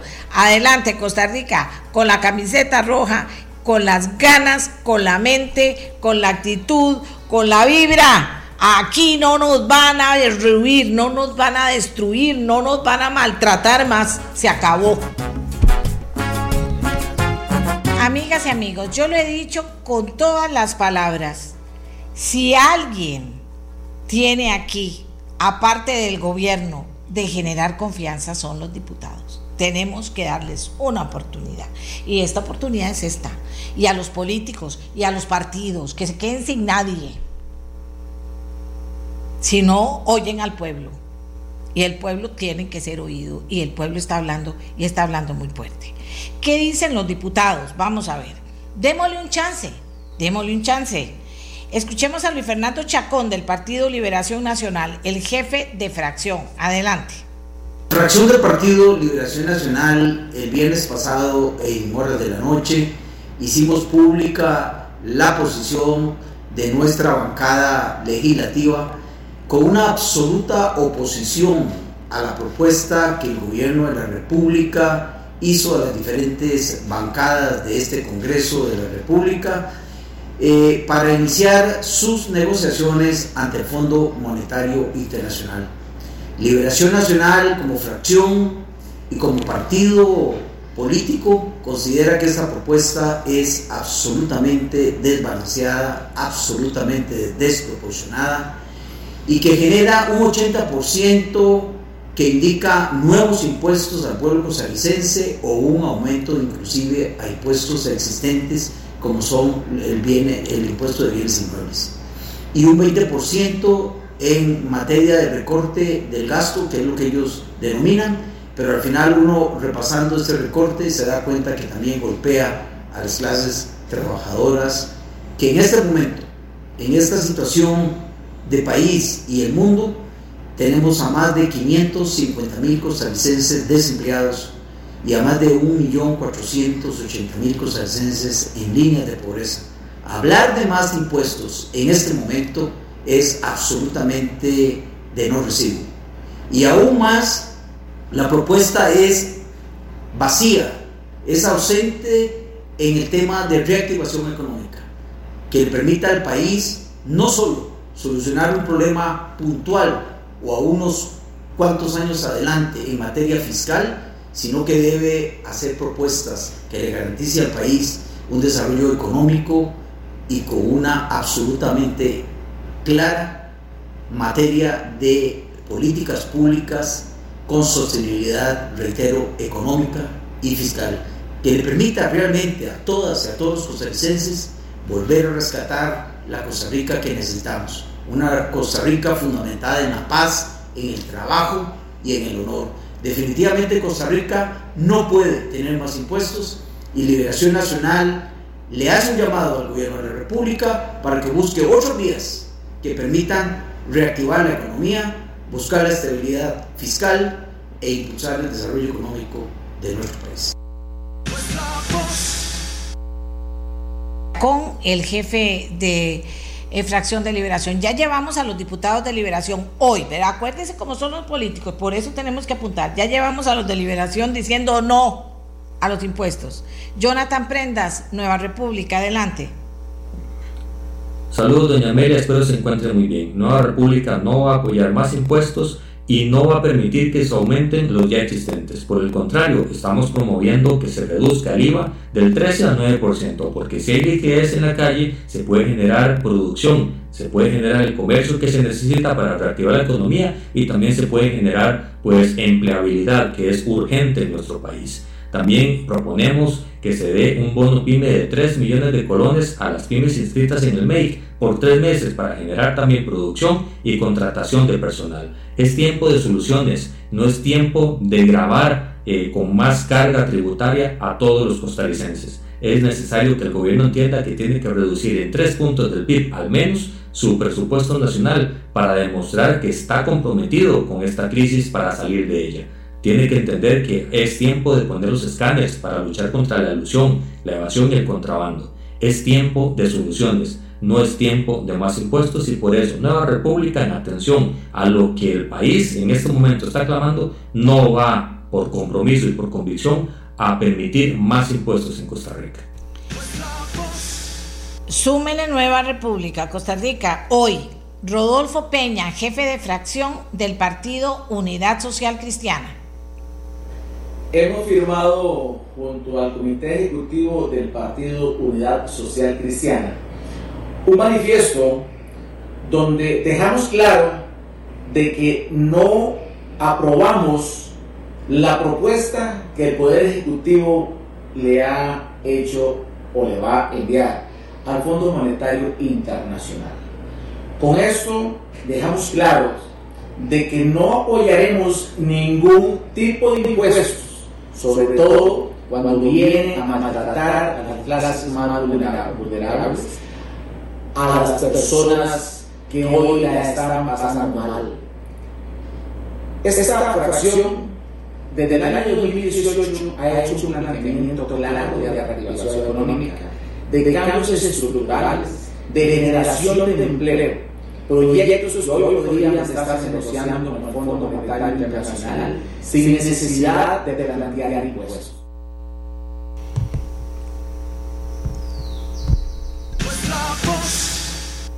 Ahora, vea, sumémosle al PUSC, a ver, Costa Rica, sumémosle, eso es hoy, eso es para decirles que si son estos cuatro millones los que comienzan a sentirse, no en las calles, con su opinión firme, fuerte, clara y decir, aquí no me convencen, no manden a nadie a convencerme con esa lista de impuestos, denme soluciones, podemos variar esto. Eh, Eric Rodríguez Steller, diputado independiente, que además es economista. Me siento sumamente preocupado por la propuesta de este gobierno de poner más impuestos.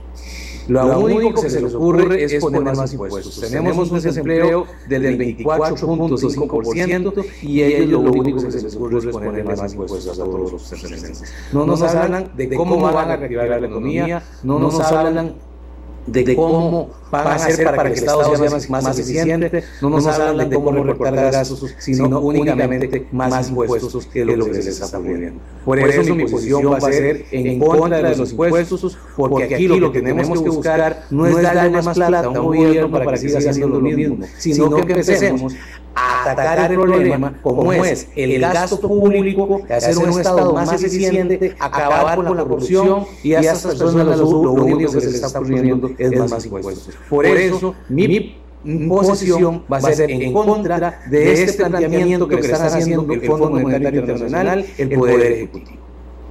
Todo suma, todo suma Costa Rica, un voto más. Walter Muñoz del PIN con su posición y la de los diputados del PIN. Adelante.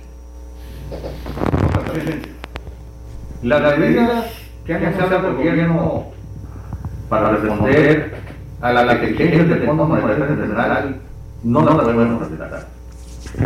nos hemos puesto impuestos desde la discusión del plan fiscal que demostró que afectó a miles de miles de costarricenses cerrar sus negocios. Hoy queremos decir que nuevamente alzamos la voz en contra de nuevos impuestos y de pedir prestado. Se necesita reactivar la economía general a miles de miles de costarricenses cerrando sus negocios. Hoy queremos decirle que nuevamente alzamos la voz en contra de nuevos impuestos y de pedir prestado. Se necesita reactivar la economía, generar empleo, generar riqueza. Hemos hablado de actividades que pueden hacer de este país un país que realmente lleve a la mejora de la calidad de vida. Pero por otra parte, hay que atacar la evasión fiscal de casi 3.800 millones de dólares. Hay que atacar el contrabando, la ilusión y la corrupción. Y por eso seguiremos adelante con un proyecto que realmente logre que los diferentes cantones del país puedan reactivar esa economía de manera local y oponernos a la venta de activos que pertenece a las diferentes generaciones para bien de los niños en el futuro de este país. Sumemos los votos del PIN. Ahora viene Xiomara Rodríguez, jefa de fracción de Restauración Nacional. Con respecto al plan presentado por el Ejecutivo, la fracción de Restauración Nacional ha decidido que a este plan no le vamos a dar el apoyo. Estamos hablando que la mayoría son impuestos que se quieren ahora en estos momentos que la población costarricense está tan necesitada que no está generando, se les quiere someter. Usted no puede exprimir más al que no está produciendo. No estamos de acuerdo en las cargas que están imponiendo. Estamos hablando que la mayoría son impuestos que se quieren ahora en estos momentos que la población costarricense está tan necesitada que no está generando, se les quiere someter. Usted no puede exprimir más al que no está produciendo. No estamos de acuerdo en las cargas que se están imponiendo o que está presentando el Ejecutivo. Creemos que hay mucho más que debería hacer el Ejecutivo antes de que estar metiendo tantos impuestos, pues es la responsabilidad del gobierno hacer un adecuado recorte al gasto y no se ha visto. El presupuesto que se envió a esta Asamblea Legislativa no tiene ni una pizca de demostración de parte del gobierno de que tienen intención de hacer recorte del gasto público y es ahí por donde ellos deberían de comenzar. Por eso es que no podemos en estos momentos de tanta necesidad y crisis económica que se ha unado más a esta pandemia, venir a imponer muchos más impuestos. Y finalmente tenemos a otra independiente, Ivonne Acuña, también tiene algo que aportar. negociación eh, que está haciendo el Ejecutivo con el Fondo Monetario Internacional y la propuesta que trae los costarricenses a mí me parece que es absolutamente inaceptable, siendo que en su mayor parte tiene que ver con la imposición de nuevos impuestos, valga la redundancia, para los sectores más vulnerables y los más necesitados, aquellos más bien que necesitan el apoyo del gobierno para salir adelante. Si bien es cierto, se entiende que se requiere de esa negociación.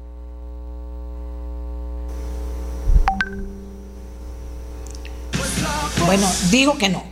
¿Por qué les traje a los diputados? Ayer los grabé en la noche, tardísimo, para que me lo mandaran. Vean ustedes, Costa Rica, para generar confianza en ustedes, pueblo de Costa Rica, esto no, esto que de los políticos lo han decidido ustedes. Ellos están con esta posición de decir no y no y no y no y no y no a los impuestos porque los costarricenses dijeron no más. Entiendan esto, Costa Rica. Si ustedes se mantienen, si sumamos, si son cuatro millones, que se oiga en todas partes que no queremos más impuestos, ellos no van a votar impuestos. Entiendan esto, no lo van a hacer. Y vea, les traje a todos los diputados de viva voz que representan a las fracciones para decirles, nadie, me, bueno, no trae al PAC, y a Frente Amplio no me contestó Villalta, pero aquí están las palabras de ellos. Hoy porque ustedes, costarricenses, los están presionando, porque ustedes les están diciendo esto se acabó, y esto se acabó, y esto se acabó. Si ustedes siguen en esa posición de decirle todo que sí al gobierno y se están metiendo con los impuestos. No, bueno, así es. Y entonces yo les quiero dar confianza en ustedes, no me digan que yo lo estoy diciendo, todos los diputados dijeron tal cosa. No, me trae a los jefes de fracción que suman diputados y ahí usted los tiene. Así es. Ahora vamos a hablar de soluciones. Vamos a hablar de soluciones. Nada más que me confirmen que tengo ya a nuestro siguiente invitado. soluciones que se podrían estar gestionando Costa Rica. Eso también es muy importante para que usted lo sepa, para que usted lo presione en la medida que pueda, para que lo hable, cómo vamos a hacer o cómo se están moviendo cosas cómo se están moviendo cosas ya y el gobierno ha estado escuchando y diciendo. Político que en este momento, ah, porque me dicen, ay, doña Amelia, pero ¿cómo liberación hacen eso? ¿Qué tal piensa tal? ¿Qué tal liberacionista? No importa, vea, el resultado. Pueden líderes de liberación estar diciendo que no, que no sé cuántos, creo que son dos o tres, pero vea lo que está diciendo la fracción, porque no, porque la fracción, mire, tiene que medir, si no está muerto, Liberación Nacional, ¿cómo va a seguir en la posición que ha seguido? No puede. Bueno, eso es usted, costarricense. Eso es usted, costarricense. No afloje. Si usted afloja, nos agarran de más a todos otra vez. No más impuestos. Busque otra forma de hacer las cosas. Y dentro de la otra forma de hacer las cosas, eh, como le dijera, como le digo, se pueden hacer. Ya nos lo han dicho los analistas, eh, lo hemos hablado con economistas, ya nos lo dijo eh, don Rodrigo Chávez ayer y decía que hay que hacer lo correcto poniendo la bandera de Costa Rica a la mesa y que todo el mundo tendría que aportar. Decía algo más, reforzaba, el, el Fondo Monetario Internacional no nos obliga a nada, va a devolver esta propuesta así como va, lo decía. Por eso es que digo yo, si hay un equipo económico que lo hace mal, lo hace mal, lo hace mal, lo hace mal, lo hace mal, lo hace mal, Salvemos al que veamos que lo hace mejor y los demás señores lo siento en el alma. Y no pensando en que se necesitan meses, necesitamos gente que diga aquí nos sentamos y lo hacemos, pero, pero con la bandera de Costa Rica, ¿verdad? Eso es muy importante. Si no es la bandera de Costa Rica, es la de otros países u otras ideologías, no, con la bandera de Costa Rica. Este pequeño, pequeño portalito en el planeta lleno de pequeños productores, de pequeños cooperativistas, de pequeños eh, empresarios, de pequeños dueños de restaurantes, de pequeños dueños de, de su casa, de pequeños, tenemos puros pequeños propietarios y muchos privados. Y eso es muy importante. No me quiten lo que yo he trabajado, no me lo quiten y no me lo toqueten tampoco. Eso está diciendo Costa Rica. No se equivoquen. No es un pueblo que, quisieran que fuera un pueblo de puros gentes que no tiene que comer para darle bonos y entonces está tranquilo que las elecciones todo va a ir bien. No, aquí en Costa Rica no son esos los que están diciendo ya se acabó. No son esos los que están diciendo, ya se acabó. Son esos pequeños propietarios a todo lo ancho y largo del país. Adultos mayores que hicieron una casita a la par para alquilarla y poder vivir mejor cuando tuvieran propietarios, empresarios pequeños, millones de empresarios pequeños, miles y miles y miles de empresarios pequeños que no quieren que les toquen lo que les ha costado sangre hacer, que han pasado, que no han pasado, que han salido adelante, que han estado en una situación difícil y que ahora están en una situación súper difícil. No me toque lo mío. Cuando yo no soy el que he gastado, ni soy yo el que tengo esa deuda que tenemos ahora como país, es usted, gobierno, y todos los que han estado y permitido que eso pase. Y hay que decirlo con valentía, no es mi deuda, es la deuda de ustedes, para eso me saco plata a mí, para tener esa deuda. Así funciona. Ya tengo a don Rubén, me avisa. Don Rubén Hernández, con él vamos a hablar de varias cosas. Vamos a hablar del salario global de los actuales servidores públicos, porque pareciera que eso es algo nuevo que va a aceptar el gobierno introducir en esta nueva propuesta. Don Rubén, muy buenos días.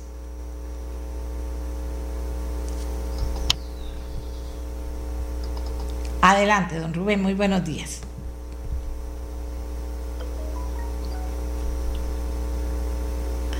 No tiene, no tiene seguro el audio. Aló, aló, aló, don Rubén. A ver, audio, audio, audio. Tenemos que decir, tenemos que ver cómo facilitamos esto porque, porque a veces a mí misma me pasa, ay mira, ¿qué es lo que, qué, qué pasó? ¿Qué pasó? ¿Qué toco? ¿Qué toco? Pero y hacerlo el aire, en vivo y a todo color es todavía más complicado, ¿verdad? Así que eh, eh, don Rubén sí nos va a estar oyendo, estoy casi segura. Ya, Miguel, me avisa. Y bueno, me, lo, me logré algo bonito. Me logré algo bonito. Y bueno, que es que vamos a tener comunicación más directa. Ahora, para que yo no esté diciéndole aquí al aire a Miguel, sino que de ella me digan, doña Amelia, tal cosa, tal otra, me lo digan aquí como se debe. Pero ustedes se acuerdan que yo estoy en mi casa desde hace eh, febrero, marzo, abril, mayo, junio, julio, agosto, septiembre, siete meses, casi ocho meses, estoy aquí en mi casa. Lo hemos hecho muy bien, somos campeones. aquí tengo la cámara y aquí trabajamos desde aquí, pero nos faltan ciertas cositas. Don Rubén decía que una de las cosas que se pueda estar moviendo muy positivamente es que el gobierno acepte, porque así hay que decirlo, o envíe o apoye el salario global para los actuales servidores públicos. ¿Esto es importante? ¿No es importante? ¿Qué significa? Tengo una excelente noticia. Ayer me llamó la señora ministra y me dijo que el gobierno había aceptado la sugerencia mía y que justamente estaban promoviendo en la Comisión de Gobierno y Administración una reforma al proyecto de ley de empleo público enviado por el Ejecutivo para extender, para extender el salario global también a los en favor de los eh, de los servidores actuales con el par de transitorios que yo sugería en mi artículo de la Nación. Entonces eso es una excelente noticia porque eso significa que va a haber un ahorro fiscal muy importante a partir de uno o dos años en que ya va a estar, digamos, en, plena aplicación y no como en el texto anterior en que eso se iba a retardar de 10 a 15 años en poder eh, tener un efecto fiscal. Eso me, me satisface mucho. Es una excelente noticia, imagínense, ahora empezarían a partir del primero de enero del 2021, eh, como estaba antes, había que esperar por lo menos 10 años por 10 años sí, porque, porque había que esperar a que hubiera un recambio de todos los servidores públicos. En cambio, ahora no, se, no va a entrar, digamos, no va a tener un efecto 100%, porque hay trabajadores que van a mantener, eh, digamos, el sistema actual de, de aumentos, de pluses, hasta que alcancen el nivel de, de salario de la respectiva categoría, y eso va a tomar un par de años posiblemente. En otros casos al revés, los que ganan más de la categoría que les corresponde, eso más bien se les va a congelar el salario hasta que alcancen, eh, hasta que la, el salario de, la categoría de, eh, de, ellos los alcance y en ese momento ya se equiparon. Pero eso va a ser un régimen transitorio que durará un par de años. Pero ya en un par de años sí va a haber un, eh, un ahorro muy, muy sustancial. Yo creo que la ministra decía que andaba en el orden de los 245 mil millones que ya eso ya es dinero. No, es mucho dinero. Eh, todos los servidores públicos, todos los servidores públicos, don Rubén. Exactamente, esa es la idea. Eso va aparejado a otra, a otro cambio, y es establecer de una vez por todas, es positivizar lo que ha dicho la jurisprudencia reiterada de la Sala Constitucional, que las instituciones estatales tienen prohibido celebrar convenciones colectivas, salvo aquellas que no realizan directamente gestión administrativa que son fundamentalmente quien recope los bancos y el ICE en la parte relativa a, la, a, los teléfonos. Fuera de esas instituciones, todas las demás realizan gestión administrativa directa, tal es el caso de las universidades estatales y de las municipalidades. Por lo tanto, todas estas instituciones no pueden suscribirse convenciones colectivas pero debe estar en esta ley de empleo público y además con un transitorio que diga claramente que al vencerse las actualmente vigentes no pueden eh, renovarse nuevamente y es decir, a partir de ese momento eh, entonces tiene, cobra sentido el salario único, ¿por qué? Porque las comisiones colectivas han sido la vía jurídica para aumentar desmedidamente los precios salariales. Y eso también empezaría una vez se apruebe la ley de empleo eh, público. Eh, eh, exactamente, esa es una norma que tiene que incluirse en la ley de empleo público como complemento del salario global. De lo contrario, ¿qué, tendría, qué sentido tendría el salario global si se permiten las convenciones colectivas y por vía de las convenciones colectivas se empiezan nuevamente a introducir los, los pluses? Podríamos decir que eso sí es un cambio estructural. Desde luego, desde luego, eso es un cambio. Es más, eso es lo que dice la Constitución, lo que pasa es que nunca se ha aplicado. Vamos a ver, también se habla, también se habla de mandar un proyecto para eliminar los órganos de desconcentración máxima, que son 51. ¿Es correcto y de qué estamos hablando? Sí, vea, este, hay una gran cantidad de órganos desconcentrados que todos ellos tienen, digamos, casi todos tienen junta directiva, tienen asesor legal, tienen eh, proveedor, tienen auditor interno, es decir, repite en pequeña escala la estructura que tienen los diferentes ministerios. Por ejemplo, les cito un ejemplo nada más. En el Ministerio de Cultura hay 14 órganos adscritos. Yo no entiendo qué hace el ministro de Cultura, porque en realidad en todos los campos hay una junta directiva que es la que fija la política y la que administra la, respectiva actividad. Por ejemplo, así tenemos el Teatro Nacional, la Sinfónica Nacional, el Melico Salazar, la Escuela de Danza, etcétera, etcétera. Entonces, ¿cuál es la idea con este proyecto? Que se eliminan todos esos órganos desconcentrados y vuelven a formar parte del ministerio al que originalmente pertenecieron. Eso tiene dos ventajas. Primero, que se recobra la capacidad de dirección política del ministro, que en muchos casos la ha perdido. Y segundo, va a haber inicialmente una, un ahorro en, los, en el gasto público y poco a poco, con el pasar del tiempo, ese gasto se va a ir disminuyendo cada vez más porque poco a poco se van a ir dando cuenta que muchos de los funcionarios que estaban en esos órganos desconcentrados son totalmente innecesarios e inclusive que las funciones de algunos de esos órganos desconcentrados no tienen ningún sentido y simplemente tienen que desaparecer. A mí me parece que... Ahora, ¿esto es suficiente, don Rubén, en esa materia? No, ¿Esto es suficiente? No, no, no, no. Eso, eso es un comienzo. Bueno, eh, otra cosa que se puede hacer inmediatamente, y voy a trabajar un poco en eso, es elaborar una ley orgánica del Poder Ejecutivo en virtud de la cual se establezcan las competencias por materias, no por ministerio. Y entonces se permita al Poder Ejecutivo por vía de decreto distribuir esas competencias y eso permitiría eliminar y crear nuevos ministerios o refundir ministerios sin necesidad de leyes. Entonces, por ejemplo, se habla mucho de un Ministerio de la Producción, pero en este momento para hacer un Ministerio de la Producción hay que dictar una ley eh, como tres leyes para poder refundir todas las instituciones. Sin embargo, si se aprobara esta ley marco, podría por vía de decreto el Poder Ejecutivo reacomodar todas esas funciones en un solo órgano. Esto es un complemento importante de esa ley. Ahora vamos a ver, usted es el que usted usted es el que mandó esta idea de los servidores públicos actuales. Usted es el que va a redactar la ley. Sí, voy a, yo voy a redactar un proyecto de ley y se lo voy a entregar al Ministerio de Planificación porque creo que todos tenemos que contribuir en la medida de nuestras posibilidades a tratar de, resolver este serio problema. Eh, hay un tercer elemento que es, pero en mi criterio se ha hecho mal hasta el momento, y aunque tenía muy buena intención, la ley de Homotón Solís de cerrar, para mí tenía un defecto básico, y es que no estaba fundamentado en ningún estudio técnico. Es decir, uno no puede cerrar ni fundir instituciones sin un estudio técnico previo.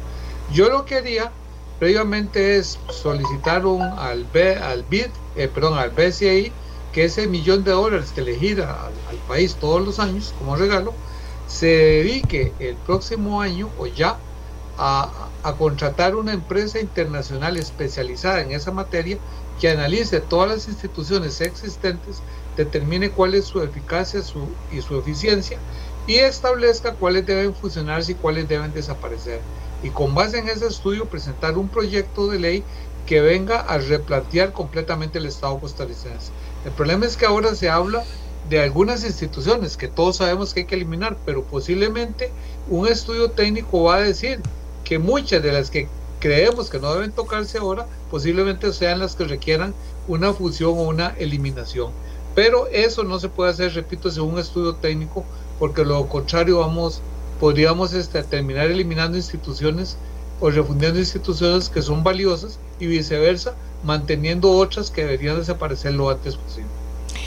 Don Rubén, cuando vino esto del, del impuesto a los bienes inmuebles, le preguntaba yo, después de leerlo y de oír, ¿qué, qué, qué le parecía a usted en materia constitucional? ¿Que esto que se estaba haciendo era un abuso o no era un abuso? ¿Qué ¿Cómo lo ve usted de su gran experiencia y conocimiento? Bueno, vea, aquí podría haber eventualmente una inconstitucionalidad porque al triplicar la tarifa del impuesto, el impuesto podría volverse confiscatorio, en el sentido sobre todo para aquellos propietarios que tienen solo una, casa y, y, luego al triplicarse la tarifa del impuesto se vean imposibilitados de poder sufragar el costo del nuevo impuesto. Esto podría llevar eventualmente a que se les, se les remate la propiedad por parte de la municipalidad o del, o del Estado por, por no pago del, del tributo. Esto en el fondo pues, sería prácticamente una expropiación de hecho. ¿Por qué? Porque le estarían quitando por, eh, en vía por vía indirecta eh, la titularidad de la propiedad sin haber sido indemnizado. Entonces me parece que eventualmente una tarifa tan alta, es decir, que triplique el costo actual, eh, podría eventualmente ser inconstitucional por ser eventualmente confiscatoria. Además, podría pensarse que en alguna medida, aunque, aunque el artículo 121, inciso 11 eh, de la Constitución, autoriza la creación de nuevos impuestos, por simple mayoría, en realidad, la creación de este nuevo tributo implica una restricción a la, propiedad privada. Y en materia de propiedad privada, las restricciones solo, tienen, solo pueden darse por razones de interés social, que no es este el caso, porque aquí es un interés netamente fiscal. Y en segundo lugar, esa restricción solo puede acordarse por una mayoría calificada de dos tercios del total de los miembros de la Asamblea. Entonces también desde este punto de vista eventualmente podría considerarse que ese tributo es rosa con el artículo 45 de la Constitución.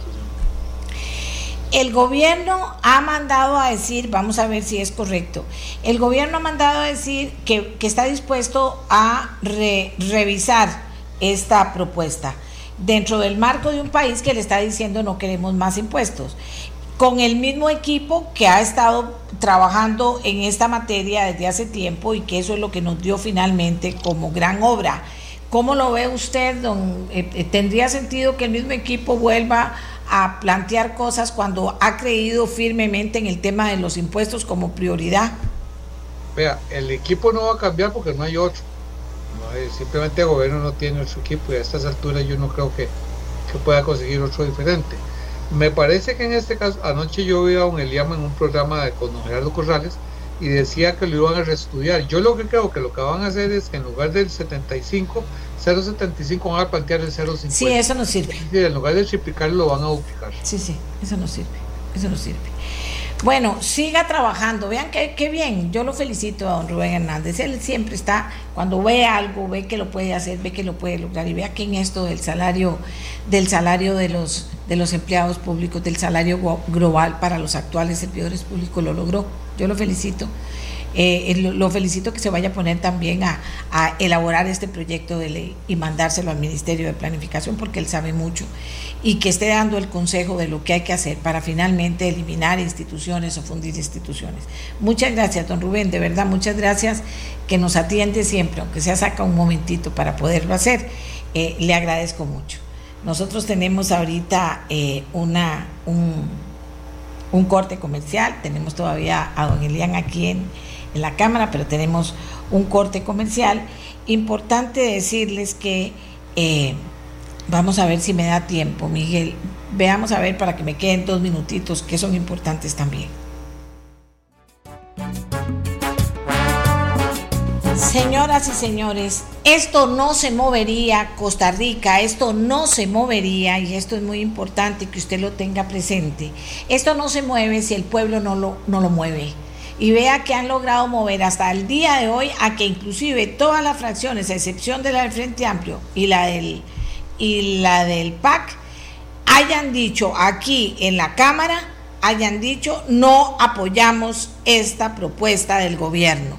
Que se haya dicho, porque hasta que no lo vea, no lo creo, con todo respeto a este gobierno, hasta que yo no vea que hace las cosas, no lo creo que se ha hablado de la posibilidad, que habló don Elian aquí, no en otra parte, lo dijo aquí, sí estamos dispuestos a escuchar y hacer cambios.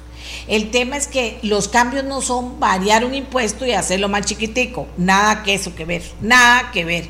Eso no es lo que queremos. Eliminar un impuesto y poner una acción de recorte de gasto suficiente para balancear pero eliminar el impuesto, o sea, no oigan lo que no quieran oír, gobierno, no al impuesto de bienes inmuebles, no al impuesto de las transferencias bancarias, ya sabemos. Y mañana vamos con otro tema también para decirles a ustedes con elementos absolutamente técnicos y claros no a los impuestos. ¿Por qué? También les hemos dicho a los diputados que por favor no vayan a aprobar ahora proyectos que no sean el tema de Hacienda Digital, que sí lo apoyamos, pero ningún otro que signifiquen gastos para el gobierno, porque ahí viene la trampa. Y resulta que en la Asamblea Legislativa regresó la discusión del proyecto de ley denominado Ley contra la Adulteración y el Contrabando de Bebidas con Contenido Alcohólico. El texto propone que el Ministerio de Hacienda implemente un sistema de estampillado eh, fiscal a cada unidad para probar que ese producto cumplió con sus obligaciones fiscales y puede estar a la venta. Eh, las cámaras que se han pronunciado en contra destacan que no se debe confundir las cosas, que hay evidencia en el ámbito internacional que las estampillas fiscales no son una solución efectiva para luchar contra el mercado ilegal un aspecto fundamental que no se está considerando es que el costo de la implementación deberá ser cubierto por el Ministerio de Hacienda. Diputados, estamos hablando de todos los millones del mundo. Un aspecto fundamental que no está siendo considerado. Ven que le digo, ven que le digo, aquí hay que tener aquellos anteojos que no está siendo considerado es que el costo de la implementación deberá ser cubierto por el Ministerio de Hacienda. Las cámaras consideran que esto es inviable en un momento en que Costa Rica pasa por una de sus crisis fiscales más severas y sobre todo porque es un mecanismo que no va a traer resultados positivos. Las acciones que se trabajen para la prevención de adulteración, imitación y contrabando de licores nacionales y extranjeros deben realizarse dentro del marco estratégico de la Comisión Mixta de Lucha al Comercio Ilícito, donde están representados los actores públicos y privados con las responsabilidades de diseñar, coordinar e implementar medidas de carácter integral. Pero lo que me importa a mí un aspecto fundamental que no está siendo considerado es que el costo de la implementación deberá ser cubierto por el Ministerio de Hacienda. ¿Cómo? Si estos son millones de millones y dice, no ha sido efectivo. ¿Cómo? ¿Cómo?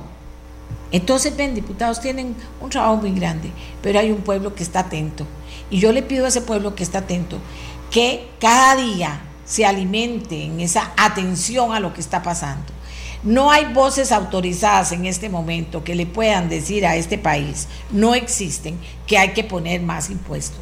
Mientras que hay voces muy autorizadas que están proponiendo cosas que podrían variar esta historia.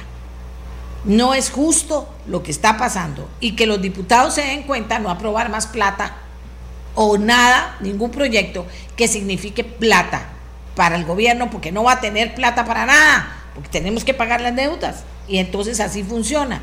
Y decirles muy bien, y decirles muy bien a todos que esto va a recaer el costo por, en el Ministerio de Hacienda. No es de recibo. No es de, no es de recibo. No puede ser de recibo. Y los diputados tienen que estar oyendo al pueblo, pero el pueblo no se deje engañar. Vean, todos los que están tratando de clavarnos estos impuestos, dejen de estar tratando de convencernos, porque no nos están convenciendo. Cada día que oye la gente se pone más brava. No nos están convenciendo para nada. Político que diga que está a favor de los impuestos, vea la clase de chiflido en redes sociales que le cae encima, veanlo ustedes, yo no estoy inventando. Entonces, lo que les digo, Costa Rica, es que el gobierno sienta que no es que están convenciendo a nadie de nada, que queremos esta vez, que no nos va a pasar lo de la ley de fortalecimiento de las finanzas públicas, compromisos absolutamente claros de recorte de gasto, que sea la plata que se, de ahí se va a salir, la plata del gasto para pagar a los préstamos. No va a ser de impuestos a los costarricenses y menos del de bienes inmuebles y menos del de transferencias bancarias. Tenemos que hacerlo sentir. Ve a los diputados cómo están. Hoy dijeron aquí los jefes de fracción, los representantes de los partidos en su mayoría, ahí están todos los votos del mundo, no estamos de acuerdo con los impuestos. Y si se mantienen y sostienen y no comienzan, ah, es que tal persona dijo que hay que hacerlo. ¿Cuál hay que hacerlo? ¿Cuál hay que hacerlo? Eso no se hace, ya no se vuelve a hacer más. No era que íbamos a andar en carrazos y en yates y no sé qué, y vea cómo estamos. O sea, eso no es el COVID, señores. Eso es esa política de ensanchar un Estado y hacerlo cada vez más gordo. Ahora, adelgáceme ese Estado, póngamelo a dieta con cosas concretas. Y al Fondo Monetario Internacional, si es cierto que no impone las cosas, entonces tiene que decir esto sí, porque aquí está comprobado que será. Empleo público todavía no está comprobado para nada. Por ejemplo, obras, obras de infraestructura tampoco no tienen ni los votos ni la plata. O sea, eso no puede ser. Fondo Monetario Internacional, nos vamos hasta mañana. Pero volvemos con lo mismo. No más impuestos. Recorten el gasto público. Búsquelo y verá que lo va a encontrar. Oiga los diputados que han hecho trabajos y se los han presentado y aquí los tenemos y hasta los he mandado. Pónganles cuidado porque sí se va a poder hacer. Convénzanos el gobierno y si no, no. Ay, que default, que no sé cuántas palabras que vamos a... Estamos arruinados estamos ahora tratando de salir adelante. No nos pongan en peores condiciones y menos de perder ni la finquita, ni la casa, ni el carro, ni... Por Dios, ¿qué les pasa? ¿Qué les pasa? ¿Qué lo, ¿Quién quiere un país pobre? Averigüen y verán quiénes son los países pobres a los que los engañaron y terminaron en la calle sin propiedad ni nada. Ya volvemos mañana a las 7 de la mañana. Gracias Costa Rica. Este programa fue una producción de Radio Monumental.